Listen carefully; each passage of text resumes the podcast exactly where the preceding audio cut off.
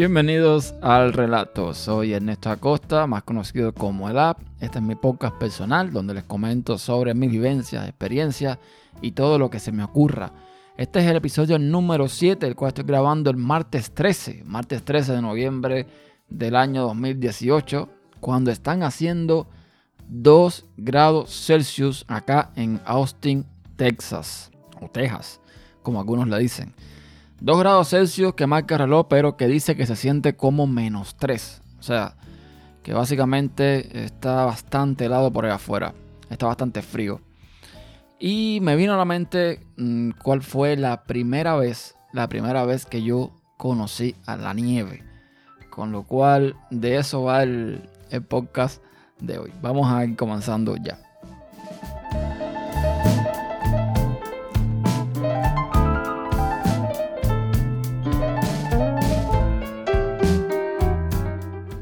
Yo nací, como muchos saben, en Cuba. Cuba es un país del Caribe donde ni remotamente cae nieve. Lo más que, lo más que ha caído ha sido alguna que otra vez granizo, mm, pedazos de hielo prácticamente, pero nunca nieve. Y bueno, como todo el que a lo mejor nace en un país mm, caribeño, donde hay sol para todos, para todo el que quiere y para el que no quiera, pues quizás eh, le hace un poco de ilusión mm, conocer la nieve. Porque claro, tú ves esas eh, películas, esas series en lugares eh, nórdicos, en lugares donde cae mucha nieve. Y tú ves las escenas románticas y los juegos en la nieve y lo bonito que se ve el paisaje blanco, lo idílico que se ve todo. Y bueno, de alguna forma, esas son cosas que uno que vive en un país del Caribe le gustaría conocer, como a lo mejor quizás uno que vive en un país donde todo el tiempo está nevando quiera conocer lo que es el Caribe. Entonces, pues yo como todos, pues eh, tenía esa curiosidad de ver cómo era la nieve, jurando y perjurando que era algo que me iba a encantar desde un primer instante porque mm, por lo que uno ve. Y bueno, Acá en, Austin, donde yo vivo ahora actualmente, pues desde el año, o sea, nevó estando yo aquí en el año 2016. Si mal no recuerdo, fue el 16 o el 17, no me acuerdo. Pero antes de eso, la última vez que había caído nieve había sido 15 años atrás. O sea, no es un lugar donde normalmente caiga nieve en invierno. Así que no es, normal, no es normal. Entonces me asombré muchísimo cuando hace un, año atrás, dos años atrás, estaba yo trabajando, eh, haciendo mi entrega de paquetes en mi van, y yo empiezo a ver que el parabrisas se va, va cayendo como una ceniza, una, una cosa que, o sea, el, viento arrastraba como un polvillo, una cosa así, y, y me llamó la atención, ¿no? Porque no sabía que era el fenómeno ese. Pensé incluso que era ceniza de algo, eh, algún lugar donde estaba, el lugar donde estaba, que a lo mejor alguna, alguna construcción o algo que el viento estaba arrastrando, ¿no? Pero bueno, era un día frío también. Y mm, me bajo del van en una entrega que tenía que hacer y veo como sobre el abrigo me van cayendo unos pedacitos de hielo, unos copos de nieve, básicamente.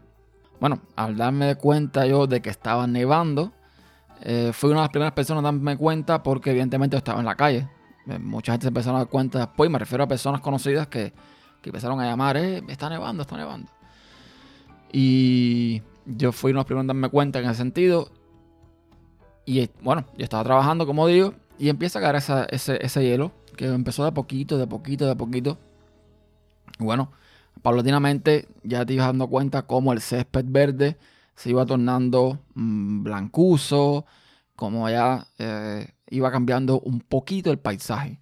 En cuestión de unas horas, pues ya casi todo estaba bastante blanco. O sea, no como en las películas, no como en lugares, por ejemplo, quizás como Nebraska o Canadá, o lugares así donde eh, la nieve es tanta que, te puedes hundir en ella. No, no es así, es una, leve capa de hielo, de nieve sobre eh, la hierba, sobre los árboles, que algunos, en, algunos, en algunos lugares lograbas reunir un poco de ese hielo y hacer unas pequeñas bolas. Incluso vi hasta quien hizo muñecos de nieve. Y bueno, la primera media hora fue todo emocionante, la nieve que uno no conocía, cómo se sentía, cómo te caía en la cara, en las manos, etcétera, todo, todo súper, súper guay, ¿no? Súper, súper bonito.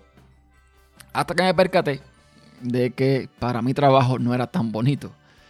Lo que pasa es que cuando evidentemente empieza a caer nieve, todo empieza a enfriarse, más todavía, el hielo se empieza a acumular en la, en calle, en la acera, en la hierba, y todo se vuelve más resbaladizo, evidentemente. Entonces, eh, imagínate mm, bajándote del, del, del van, yendo hacia una casa, si la casa está en una pendiente, lo que cuesta subir la pendiente sin resbalarte, en fin, todo un rollo. Además de que cuando empieza a caer nieve, se va formando una especie de fango, como un lodo, una cosa así que se va creando, que no solamente es eh, bastante sucio, sino que eh, resbala, resbala muchísimo. Y, bueno, ahí empecé yo a mis 30 minutos de, furor, de, emoción, irse disipando, se fueron disipando y lo que era al principio toda una, emoción se fue convirtiendo en un odio, en una... En un, en un malestar, en un... En fin, me fui molestando bastante porque se me hacía muy difícil hacer las entregas porque el cristal del van comenzaba a llenarse de hielo, de escarcha. Eh, se hacía más difícil conducir, evidentemente, con la nieve cayendo. Todo se hacía más resbaladizo. Y bueno, ya después, cuando terminé mi trabajo, que fui a buscar mi auto para ir para mi casa, estaba completamente lleno de nieve y no tenía la mano, ni, no tenía nada, no tenía agua, no tenía nada para echarle, con lo cual se me hizo bastante engorroso quitar todo ese hielo, lograr abrir la puerta, en fin, todo un problema.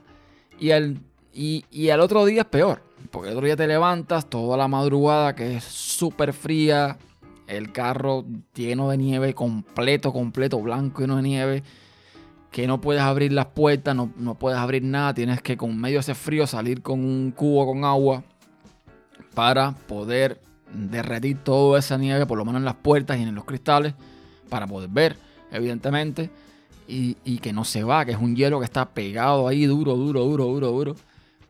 Nada, que lo que pasó a ser todo una aventura, una emoción y, un deseo de conocer la nieve se fue convirtiendo en quítame esta mierda de arriba que no la soporto. Y lo, que me, lo cual me recordó un cuento muy, muy, muy popular entre los cubanos de un humorista llamado Álvarez que él hace el, el cuento, él lee un diario de un cubano que vive en Miami y se va a Pensilvania. Yo se lo recomiendo, no se los voy a hacer aquí, evidentemente, es bastante largo, pero búsquenlo en YouTube, busquen, búsquenlo como mm, diario de un cubano en Pensilvania o algo así, de Alvarez y van a ver que es bastante chistoso, porque era, era básicamente lo que uno siente, ¿no? Es esto, esa emoción de, de irte para la nieve, de, de, un, lugar para un lugar nevado, un lugar con otro paisaje, y todo lo que, todo lo que provoca la nieve que hace que, uno se arrepienta de esa decisión, ¿no? Se lo, se lo recomiendo, es bastante simpático el, el, cuento. Esa fue mi experiencia la primera vez. Ya la segunda vez cuando volvió a caer nieve, me acuerdo que ese día no estaba trabajando. La pude disfrutar un poquito más con, con mi familia, ¿no?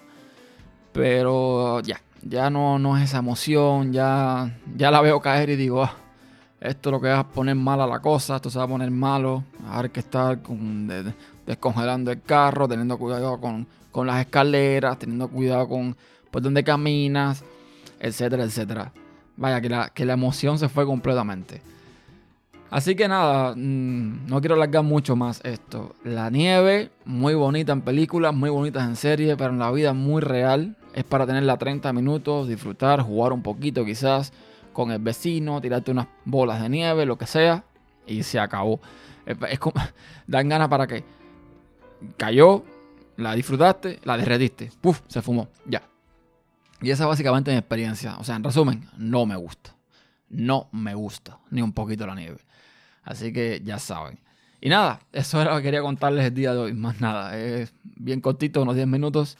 Ya saben dónde contactarme. Tienen este podcast en el relato.podcast.club y me pueden contactar también por Twitter en la cuenta El Relato Podcast que ahí también les voy a contestar cualquier pregunta o cualquier cosa que me quieran decir. Gracias por escuchar y nos vemos en la próxima. Chao.